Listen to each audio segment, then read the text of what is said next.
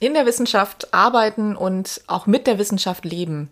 Wie schaut das eigentlich genau aus? Ich glaube, wir denken noch sehr oft an das einsame Genie im Elfenbeinturm oder auch an Indiana Jones auf Schatzjagd. Ja, würde mir auch gefallen, aber leider hat das ja alles nicht so wirklich was mit Wissenschaft im Alltag zu tun. Ne? Und darum wollen wir hinter die Kulissen der Wissenschaft als Beruf schauen. Klingt schon faszinierend, aber mir ging es dann auch darum, auch mal den Alltag zu zeigen und auch mal so die, nicht nur die Sonnen, sondern auch die Schattenseiten. Genau.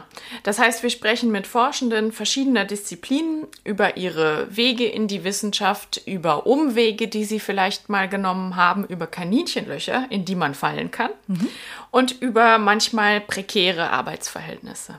Wir haben Menschen mit ganz unterschiedlichen Geschichten und auf unterschiedlichen Karrierestufen bei uns zu Gast. Und wir, das sind zwei Historikerinnen, nämlich Julia Gebke und Julia Heinemann. Und wir berichten live aus, aus dem, dem Elfenbeinturm. Elfenbeinturm.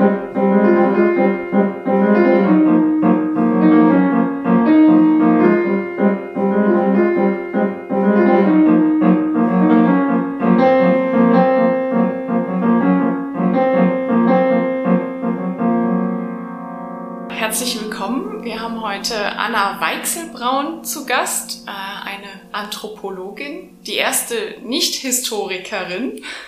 Aus unserer Perspektive sind ja alle anderen Wissenschaftler und Wissenschaftlerinnen Nicht-Historiker. Ähm, und heute ist der 10. August und wir sind in Wien. Und Anna ist ähm, bislang sehr international unterwegs gewesen. Äh, sie hat an der New York University ein Bachelorstudium gemacht, dann ein Master in Anthropologie, Soziologie und Geschichte in Paris, dann einen zweiten Master in Anthropologie an der University of Chicago, dort 2016 promoviert zu einem Thema, was ich äh, gleich sehr spannend fand, nämlich Wissenspraktiken in der Internationalen Atomenergiebehörde. Danach war sie für zwei Jahre noch als Postdoc als Nuclear Security Fellow am Center for International Security and Cooperation in Stanford und ist von da dann an die Uni Wien gekommen als Postdoc am Institut für europäische Ethnologie.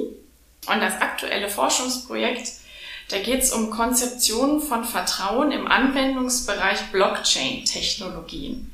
Kannst du kurz sagen, was Blockchain-Technologien sind? Ja, ich kann es versuchen. Meine Perspektive ist auch, dass äh, Blockchain-Technologien eigentlich eine digitale Version von ähm, doppelter Buchhaltung sind. Also ähm, sie sind eine Möglichkeit, eben Daten fälschungssicher aufzubewahren. Deine Forschungsschwerpunkte sind also so Bürokratie, Technologien, und die Frage, welches Wissen so darum entsteht äh, oder verhandelt wird, wie Wissen entsteht äh, und wie dabei Vertrauen auch geschaffen wird oder mhm. auch nicht geschaffen wird. Mhm. Ist das richtig? Ja.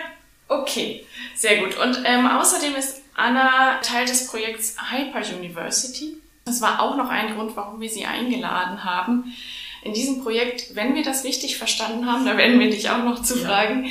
geht es um so ähm, ja, neue Werkzeuge für das Arbeiten in der Wissenschaft und äh, was die uns bringen und äh, wie man die einsetzen kann. Mhm.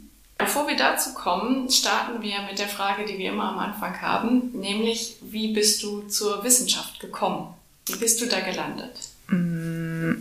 Gute Frage. Ich weiß nicht, das ist irgendwie so eine, eine Lebenslauffrage. Ja, genau. Ich, ich, also ähm, ich habe immer, also gern gelernt und ich war gerne auch in der Schule bei also in, in meisten Fächern mhm. und Warst wie ich dann ja bis ich 13 war dann sind wir eben mit meiner Familie nach Kalifornien gezogen dort habe ich dann die Highschool gemacht und mhm. bin eben eben über diesen Weg dann an die NYU gekommen also schon zwei unterschiedliche Schulsysteme auch ja ja, ja. Ähm, die jeweils ihre Vor- und Nachteile haben mhm. und äh, ich glaube, also an der Uni ähm, habe ich so einen, einen Bachelor gemacht in einem mm, kleineren Studiengang, wo man sich eben sein, seine Interessen äh, selber aussuchen kann oder eben es gibt es, es nennt sich so ein Great Books Program, wo man eben dann äh, also eine quasi eine Leseliste erstellen muss äh, und in gewissen Bereichen eben ähm, Seminare belegen, aber man ist relativ frei und kann sich so sein, sein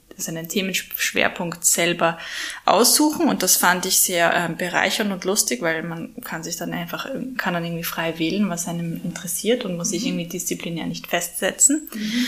Und äh, wurde dann irgendwie auch ermutigt oder hatte dann eh schon im Sinn, dass ich weiter studieren wollte, also nach dem Bachelor und da hatten dann auch äh, manche Betreuer, Betreuerinnen vorgeschlagen, dass doch die Anthropologie äh, ein mögliches Fach wäre, was für mich interessant sein könnte. Und über das bin ich dann über halt Umwege dann gekommen und konnte mir irgendwie nichts Besseres vorstellen, als zu lesen und zu schreiben und mit äh, Kommilitoninnen zu diskutieren und Sachen zu lernen. Genau. Und dann halt irgendwann mal auch selber zu forschen. Ja, das ja, kann ich gut so nachvollziehen. Mhm. Aber ähm, was ist dann das, was jeweils bei dir das Interesse weckt? Also dieses Forschen wollen. Also gibt es so Momente, die das auslösen? Ich glaube, die Forschung ist eher so der, der Mittel zum Zweck. Also ich glaube, mich interessieren einfach Ideen und ähm, wie die zueinander stehen und wie man sie weiterentwickeln kann und, und wie man argumentiert und mittlerweile eben auch, wie man schreibt oder wie man, wie man Ideen übers Schreiben halt entwickelt. Und da ist die Forschung irgendwie ja die Art und Weise, wie man das macht oder wie man zu Material kommt. Mhm. Und aber warum, also warum Anthropologie und warum Nuklearenergie als erstes Thema? ähm, naja, zur Anthropologie bin ich vielleicht eher so über die Cultural Studies oder die Kulturwissenschaften gekommen und ähm, ich habe mich gleichzeitig war ich auch immer relativ politisch aktiv, also irgendwie so eine, eine, eine kritische Perspektive auf Menschen, Bedeutung, das Leben, wie, wie wir leben, ähm, weil, weil also unsere Praktiken, ähm, unsere Lebensweisen. Und die, äh, mein Betreuer an der University of Chicago hatte, also hat selber zu Atomthemen geforscht und eben dem ähm, Manhattan Project und dessen Nachziehen in, in New Mexico.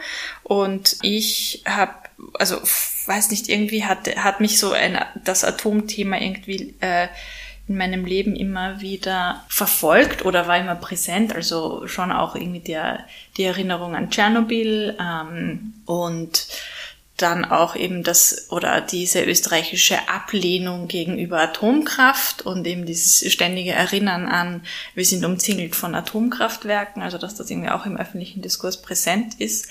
Meine, meine Mutter hat, wie sie, also meine Mutter war Amerikanerin und ist, äh, um mit meinem Vater zusammenzukommen, nach Österreich äh, gezogen und hat dann äh, als Englischsprachige an der Atombehörde eine Arbeit gefunden und hatte dann auch immer erzählt, dass sie mit mir dort schwanger war. und ja, in dem Sinn äh, war, war ich schon ja in Utero irgendwie in der Atombehörde und hatte mir auch gedacht, naja, wo kann ich Feldforschung machen, wo ich dann gleichzeitig mir auch meine Familie ab und zu sehen kann mhm. und da ist dann eben Wien und diese Behörde und deren Aufgabe zentral geworden oder als, als mögliche spannender eben Forschungssituation oder Objekt äh, hervorgekommen schon, schon im Bauch bei der Atomenergie gehört willst das ist auch, das ist glaube ich auch echt eine sehr eigenwillige Institution irgendwie. Das ist sie auf jeden Fall, ja. ja. Ja, dann kommen wir zu der, unserer zweiten Frage. Ähm, wie arbeitest du im Alltag? Also so, gibt es irgendwelche Routinen, die du hast oder gibt es irgendwelche Arbeitsabläufe, die dir immer helfen oder ist das eher sehr flexibel und ans Projekt gebunden? Also Kannst du uns da so ein bisschen Einblick geben, wie so ein Arbeitsalltag bei dir ausschaut?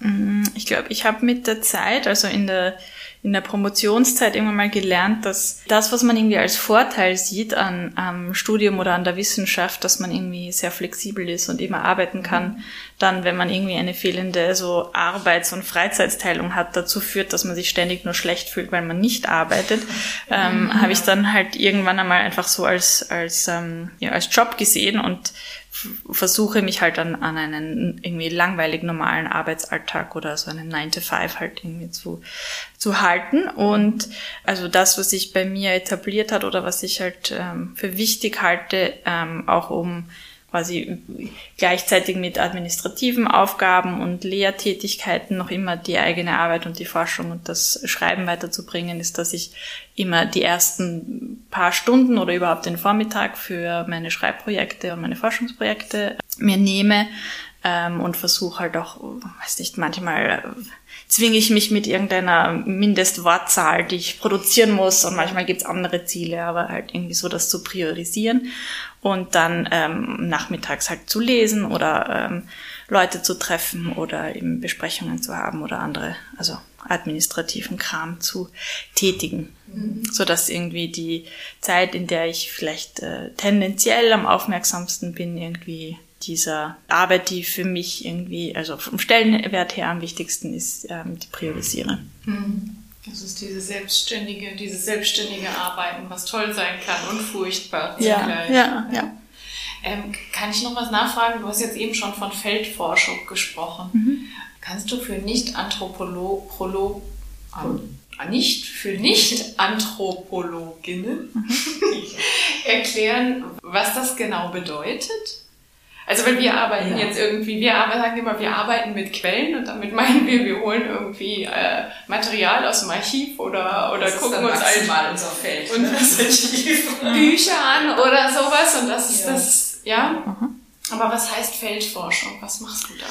Naja, in der, also Kultur- und Sozialanthropologie, aber auch in der europäischen Ethnologie ist die Feldforschung die zentrale Methode, in der man quasi über teilnehmende Beobachtung, also man, man sucht sich ein Feld aus. Ähm, oft ist das vielleicht auch, gibt es da mehrere Locations oder, oder Situationen oder ähm, Orte, an denen man das Feld situieren kann. Also es ist nicht zwangsläufig ein Ort. Diesen Ort versucht man dann einzutauchen und ähm, Kontakte zu knüpfen und also Grundidee ist, dass man ein bisschen länger dort Zeit verbringt, kontinuierlich Zeit verbringt.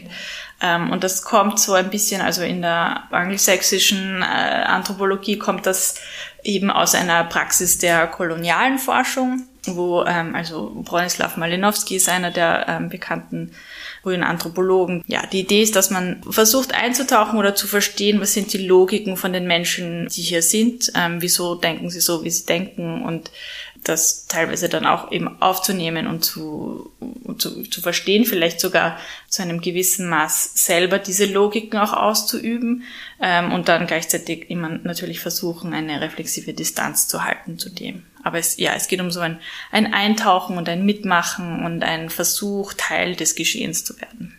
Mhm. Ich finde das irgendwie auch immer ganz spannend, weil es ist irgendwie dieses einerseits also ich habe das so verstanden, dass es schon darum geht, dass man selber mit drin ist und mhm. man sich als Teil eben auch nicht mit rausnehmen kann. Also man kann nicht sagen, ich bin nur Beobachter, ich schaue von außen zu, ja, ich, bin, ja. ich, muss mit drin sein ja. und das so anzuerkennen und gleichzeitig doch wieder zu versuchen, das mitzureflektieren, auch, auch das, was es mit einem selber dann macht. Also so ein bisschen wird es ja auch teilweise sozusagen für Historiker auch schon äh, diskutiert oder übertragen. Mhm. Was macht es mit einem, wenn man eben im Archiv sitzt und die Quellen ja. liest, wird ja. ja. teilweise auch diskutiert. Das ist, glaube ich, bei uns dann nicht ganz so spannend, wie halt dann wirklich Feldforschung. Ja, und die, die Forscherposition oder wie man eben mit seinem Eintreten in diese Situation, die Situation auch verändert wird, dann mhm. muss natürlich auch reflektiert werden ja. und solche Dinge, ja. Das heißt, da warst du zum Beispiel bei der Internationalen Atomenergiebehörde so ein bisschen dabei. Ja, also ich habe dort ein Praktikum gemacht, ein Jahr lang und äh, war mhm. halt Vollzeit dort und habe auch für sie eben so quasi Auftragsforschung gemacht und genau, äh, habe halt versucht zu lernen. Also ich war in innerhalb dieses äh, der des Departments, wo die Inspektoren sind und dann innerhalb von diesem Department in der in der Abteilung, wo die Inspektoren die neuen ausgebildet werden. Mhm. Oder es gibt auch weiterführende so ähm, Workshops oder Kurse für so ähm, speziellere technische Trainings oder so und habe mir eben überlegt, was für Wissen wird dort vermittelt, was, wie verhält sich ein guter Inspektor, wie verhalten sich schlechte. Also mhm. so pädagogische Situationen sind ja auch immer gut dafür, äh, im Normen explizit zu machen. Mhm. Ähm, und für das habe ich mich interessiert. Also wie, wie, wie soll dieses Inspektionsregime idealerweise funktionieren und welche Rolle spielen die Inspektoren darin? Wie müssen sie sich verhalten und was für Wissen müssen sie produzieren? Spannend. Aber das heißt dann, in solchen Momenten ändert sich ja dein Arbeitsalltag dann auch schon wieder komplett. Ne? Also da musst du dann ja wieder ganz quasi ganz neue Strukturen oder so. Ah, oder, oder, ist es, oder ist es so, dass du das dann versuchst sozusagen dann wieder einzupassen? Ja, meinst du irgendwie mit Blick auf quasi, was ist mein Arbeitsalltag jetzt als Forscherin? Oder? Genau, ja, ich meine, genau, dort ist man dann halt genau. dabei. Da ist man ganz raus. Genau.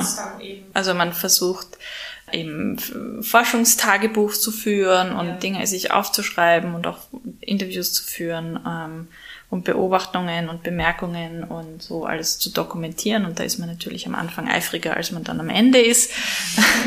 ähm, weil natürlich auch vieles nicht mehr neu ist und man es auch nicht mehr weiter kommentieren muss. Aber ja wir hatten äh, uns dieses Projekt mit der Hyper University angeguckt und fanden das ganz spannend. Ich sag mal, was ich mir darunter vorgestellt mhm. habe und dann kannst du erklären. Ich vermute, es ist doch noch was ganz anderes. ähm, aber äh, also als ich mir die Seite angeguckt habe, mir geht es selber halt immer so. Ich suche immer nach der besten digitalen Möglichkeit, irgendwie meine Arbeit zu machen und stoße dann immer wieder an Grenzen bei der Software wo ich denke, mein Programm müsste jetzt eigentlich noch das und das können, damit es jetzt für mich optimal funktioniert. Mhm. Und meistens fange ich dann an, irgendwie eigene Sachen zu entwickeln. Das heißt, ich versuche bestimmte Programme miteinander zu kombinieren, damit am Ende das rauskommt, was ich möchte. Das klappt nicht immer, aber das ist so das, was ich mir darunter jetzt so ein bisschen vorgestellt habe. Mhm. Und dass da eben auch Wissenschaftler, Wissenschaftlerinnen das untereinander auch teilen, was sie da herausgefunden haben und wie man bestimmte Programme gut für seine eigenen Projekte nutzen kann. Liege ich da ungefähr richtig oder geht es noch um was ganz anderes? Ja, es, es geht um das. Also eben, ja. Äh, ich glaube, da, das motiviert alle, die, die, die daran teilnehmen. Mhm. Also dass es, es muss doch irgendwie eine Art und Weise geben, wie man das effizienter lösen kann. Was genau effizienter? Das Schreiben, das Notizen? Ja, ich glaube, dass sich erinnern. Vielleicht.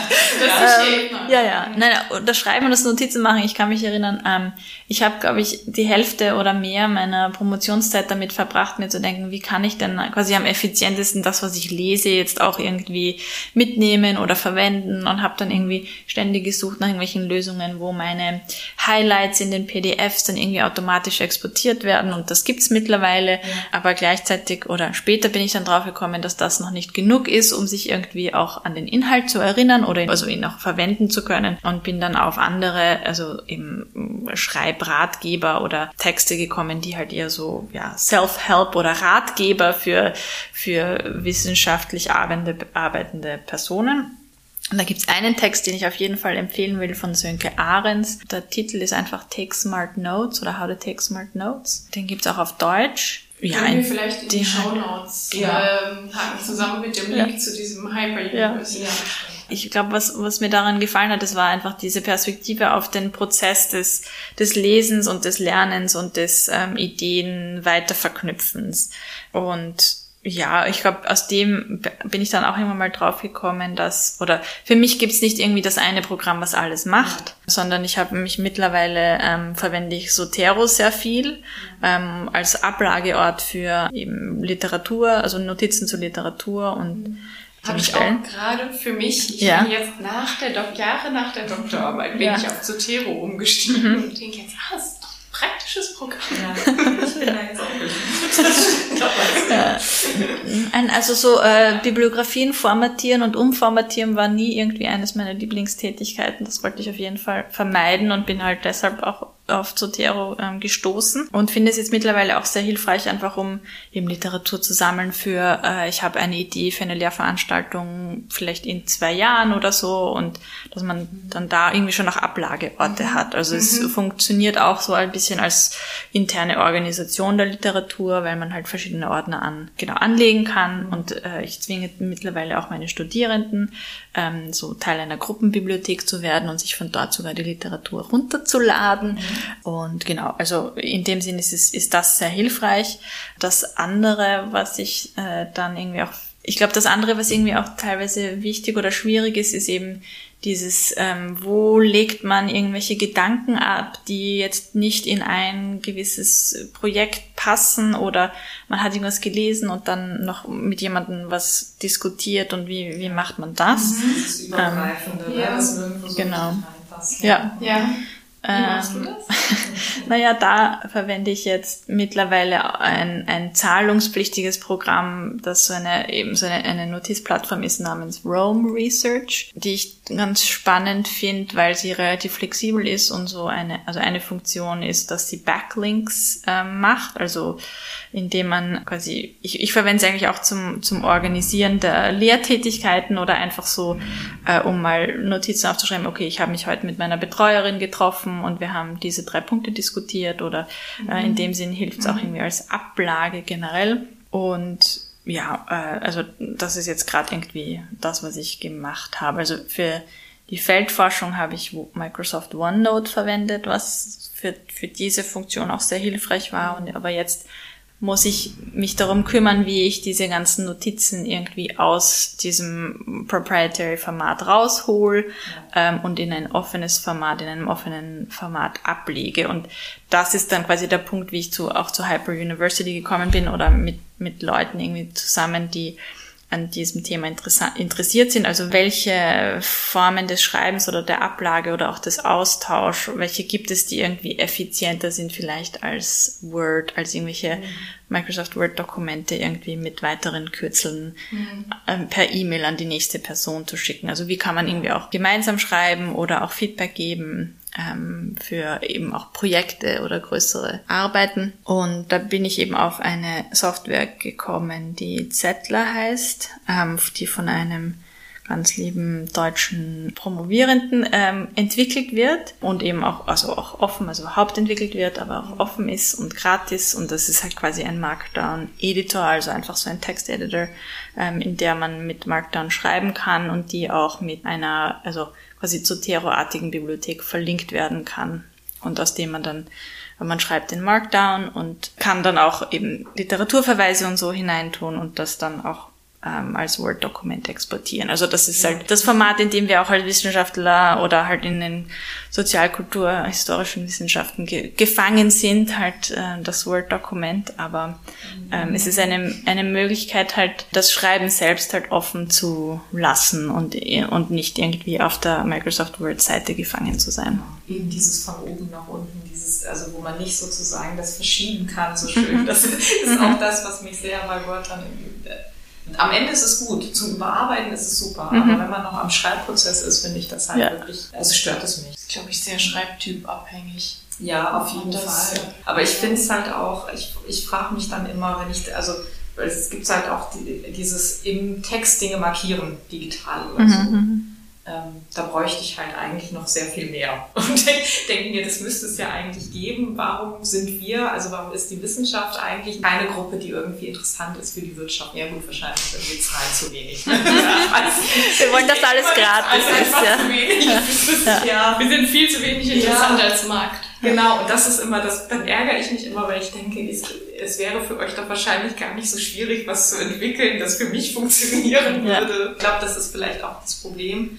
Jeder hat so seinen Zugang. Ja. Ne? Und es gibt, es gibt wahrscheinlich nicht das ideale Programm für alle, sondern ja. man muss wahrscheinlich auch ja. so ein bisschen schauen. Aber es ist gut, glaube ich, sich auch mehr darüber auszutauschen und zu sagen, hier, versuch's doch mal damit und äh, ihm einfach mal sagen zu können, ich möchte eigentlich das und das und das. Mhm. Hat jemand eine Ahnung? Ja, ähm, aber ich glaube, das, was ich mir irgendwie zusammengesucht habe und was auch die Idee von Hyper University ein bisschen ist, ist, dass man halt quasi modular irgendwie mhm. Lösungen zusammenbringt, ähm, die halt für Teile des Arbeitsprozesses irgendwie funktionieren und trotzdem immer noch offen genug sind, dass man nicht eben in einem Format gefangen ist, ähm, sondern auch leicht Dinge konvertieren kann oder in einem eben in einem anderen Editor öffnen wenn man mal einen anderen Zugang oder mhm. Blick braucht. Aber du, das heißt, du tauschst dich auch gern mit Kolleginnen und Kollegen aus über so das alltägliche Arbeiten sozusagen. Also ja, die, die das auch interessiert, weil manche, mhm. ich weiß nicht, manche, für manche ist das irgendwie nicht so interessant oder die sind nicht so getrieben von irgendeinem Perfektionismus oder so oder haben irgendwas gefunden, was für sie funktioniert und das passt.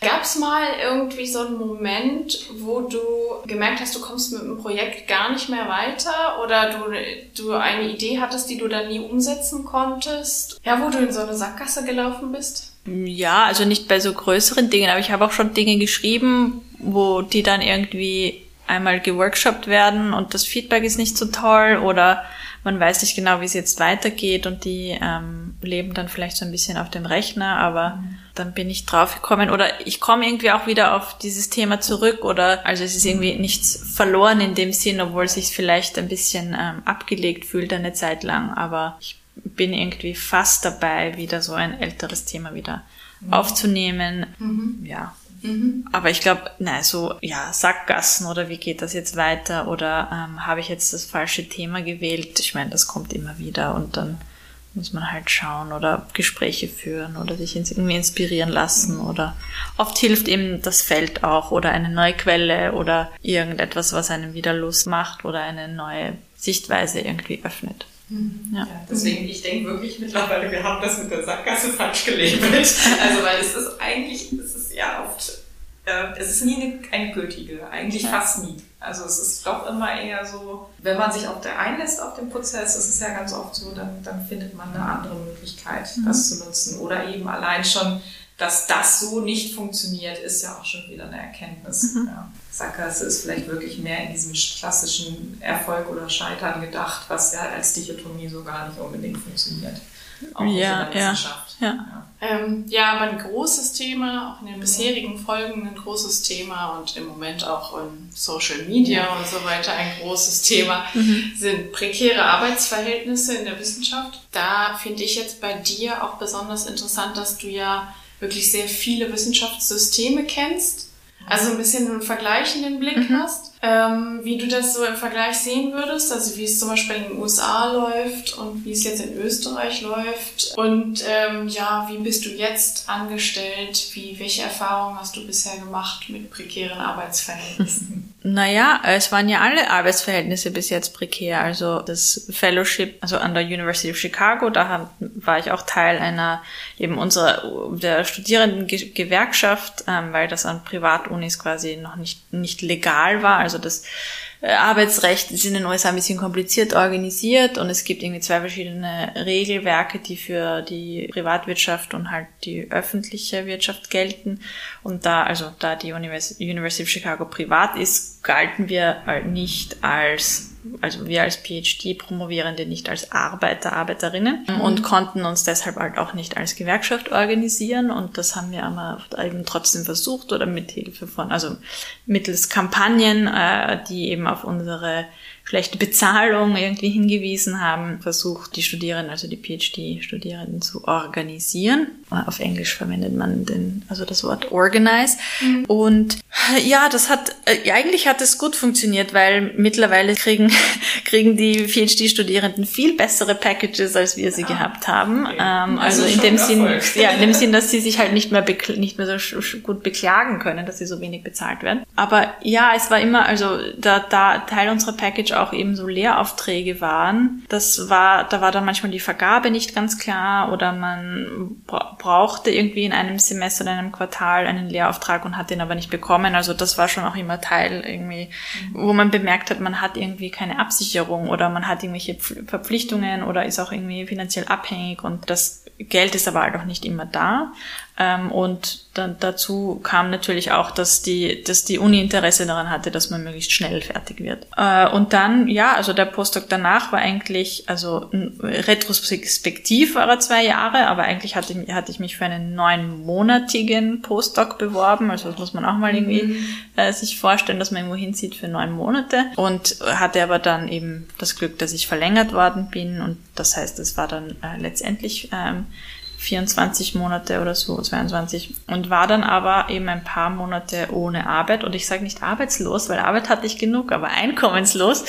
Mhm. Bis, ja, genau, bis ich mich dann eben auf diese Stelle hier beworben habe und die halt, ja, in, also für mich überraschenderweise funktioniert hat, aber eben hat mich auch gefreut. Und es war dann äh, ja ein bisschen umdisponieren und halt wieder zurück nach Österreich, aber eigentlich ja bin ich sehr zufrieden, dass ich ja im, im Vergleich jetzt halt die quasi die weniger prekäre oder die Sicherheit einer Sechsjahresstelle habe, was in den USA irgendwie also unerhört ist, dass man so lange quasi Postdoc wäre oder so.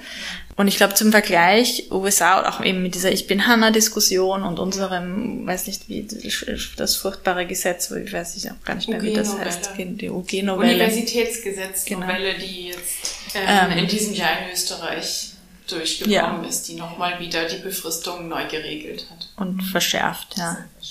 Ähm, und da ist mir aufgefallen, dass auch auf Twitter und so dann öfter auf eben die USA als positives Gegenbeispiel mhm. verwiesen wird. Und ich finde, also für mich ist das überhaupt nicht wahr oder ich finde, das, das stimmt nicht, weil vielleicht gibt es prozentuell mehr entfristete Stellen, aber es werden befristete Lehraufträge vergeben, wo man eben von Jahr zu Jahr nicht weiß, ob man verlängert wird, wo man vielleicht auch keine Gesundheitsversicherung hat, wo man sehr schlecht bezahlt wird äh, und eben im Vergleich zu Professoren, Professorinnen viel weniger rechtliche Absicherung hat.